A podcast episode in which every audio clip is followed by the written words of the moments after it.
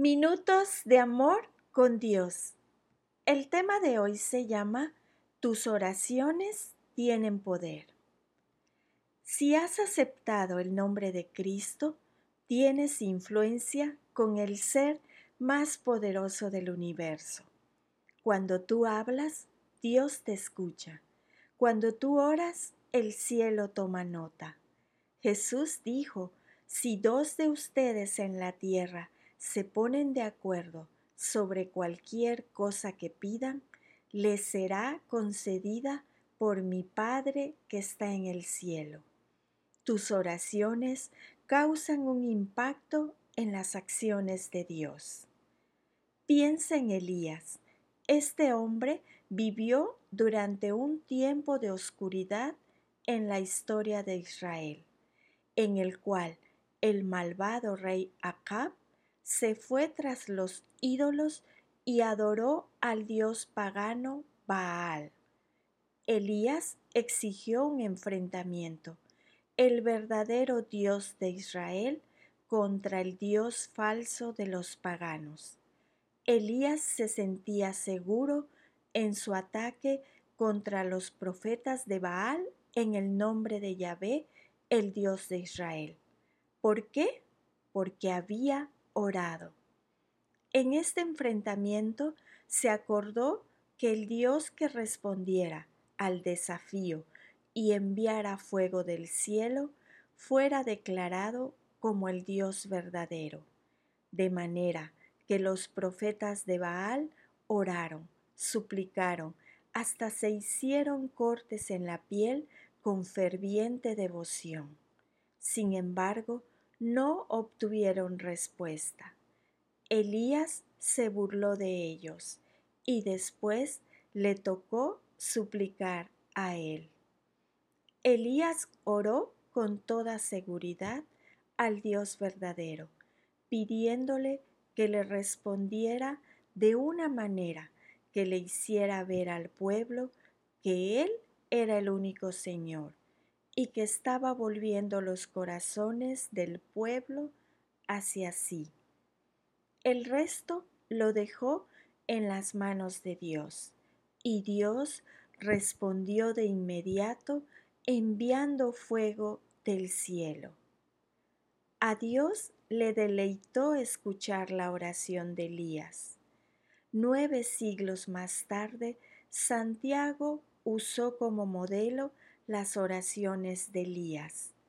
Santiago 5, 16 al 18. A Dios le deleita escuchar tus oraciones. Pero, ¿por qué? ¿Por qué habrían de importar tus oraciones? ¿Por qué habría Dios de escuchar tus ideas?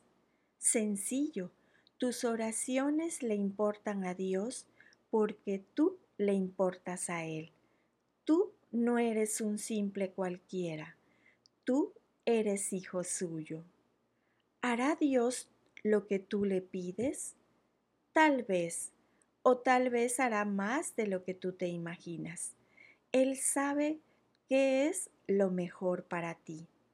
De todas maneras, mantente firme en esta promesa.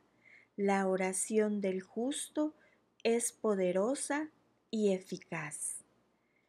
Nunca te debe de faltar la esperanza, porque nunca te debe de faltar la oración. Tal vez te encuentres en una situación imposible. Quizá te sientas superado y aventajado en astucia.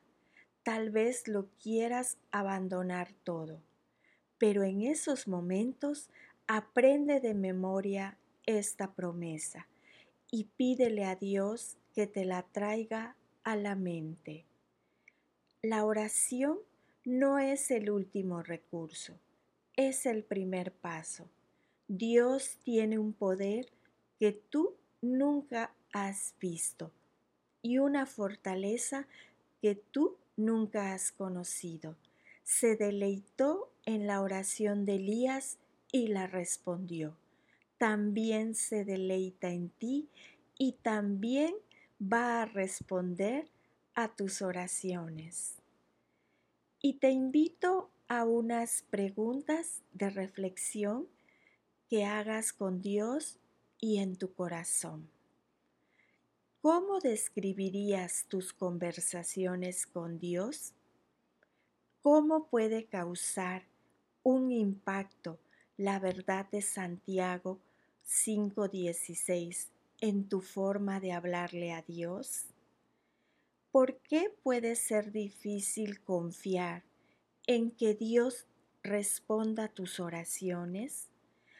¿Cómo te puede ayudar a confiar en que Dios te responderá el que te sientas seguro de que Él va a hacer lo que sea mejor para ti? ¿A qué persona de las que comparten tu vida te agradaría ver que le entrega su corazón a Dios? ¿Qué grandes cosas le quieres pedir a Dios en la vida de esa persona?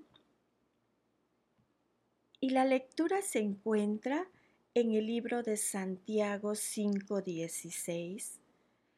Confiésense los pecados unos a otros y oren los unos por los otros para que sean sanados. La oración ferviente de una persona justa tiene mucho poder y da resultados maravillosos. Y la segunda lectura se encuentra en el libro de Mateo 18, 19.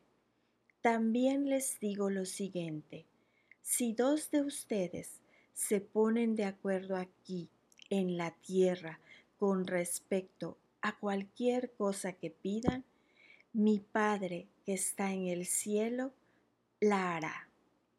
Amén.